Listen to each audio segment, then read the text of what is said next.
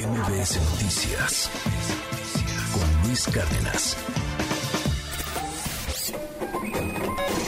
Economía y finanzas con Pedro Tello Villagrán.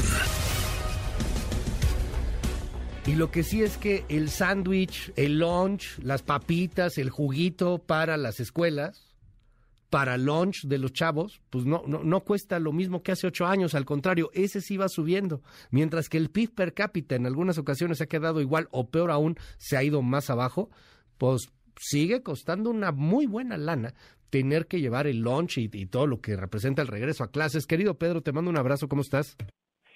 Luis, buenos días, qué gusto saludarte a ti y a quienes nos escuchan. Pues sí, tras dos ciclos de clase, uno virtual y el otro híbrido, por fin el día de ayer regresaron a clases presenciales más de 24 millones de niños y jóvenes del nivel de educación básica.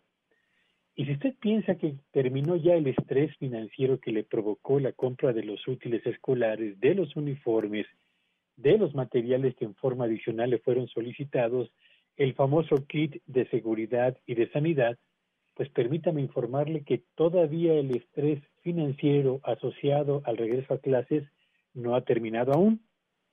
Resulta que el día de ayer conversaba yo con un par de vecinas que me decían que no solamente es la carga financiera de todo el proceso previo al inicio a clases, sino la que se agrega a partir del primer día de clases y hasta que termine finalmente este nuevo ciclo. ¿Por qué? Bueno, pues porque el lunch escolar ya no cuesta lo mismo que costaba hace un par de años cuando nos fuimos a clases eh, a distancia, y porque la inflación no solamente le pegó a lo que han tenido que comprar los padres de familia para el primer día de clases, sino lo que tendrán que gastar desde el primer día hasta el último día de clases. Y bueno, júzguelo usted, la fruta que usted agrega en el lunch de su hijo o de sus hijos se ha incrementado en un 23% en lo que va del año. Las verduras, 16%. El queso tiene un incremento del 21%. El aguacate, se ha encarecido más del 50% y el huevo también tiene un incremento superior al 30%. Agregue usted el pan blanco, cuyo precio se ha incrementado en más de un 28%, y ahora sumamos todo esto para tratar de imaginar cuánto nos cuesta armar simple y sencillamente un sándwich. Si compramos una bolsa de pan de caja del osito que, nos, eh, que trae 26 rebanadas que nos sirven para elaborar 13 sándwiches, y compramos al mismo tiempo jamón de pavo, queso blanco, mayonesa, jitomate, aguacate y lechuga, solamente para crear un sándwich por día para nuestro hijo o para nuestros hijos, resulta que la suma de esto nos genera un costo por niño de 386 pesos con 50 centavos al mes. Si usted tiene dos niños, solamente un sándwich le costará tener que desembolsar 773 pesos mensuales por dos hijos un sándwich.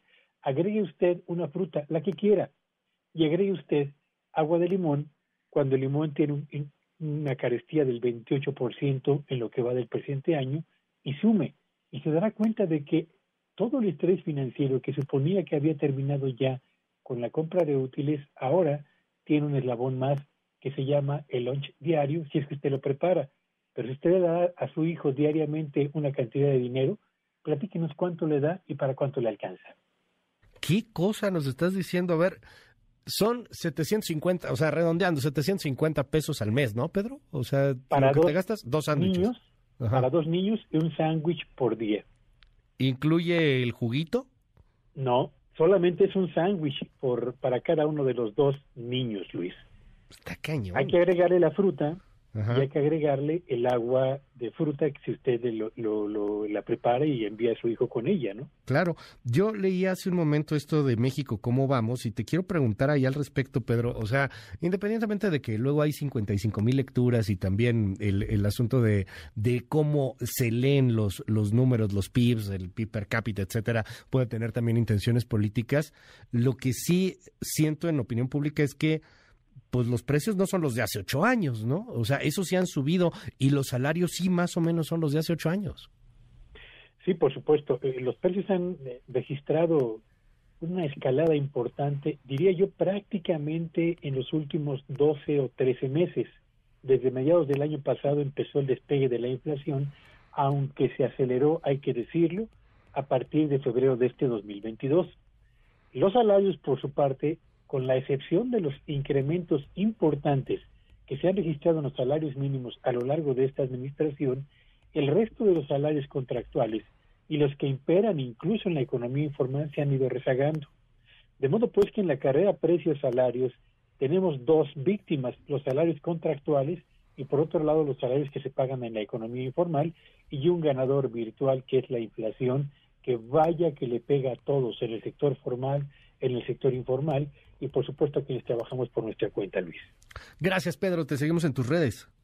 Síganme en Twitter en arroba Petello Villagrán y que tengan un espléndido regreso a clases con un lunch que les cueste lo menos posible. No, bueno, ya con esto ya qué sabor de boca, Pedro. Buenos días. modo. Gracias, te mando un abrazo. MBS Noticias con Luis Cárdenas.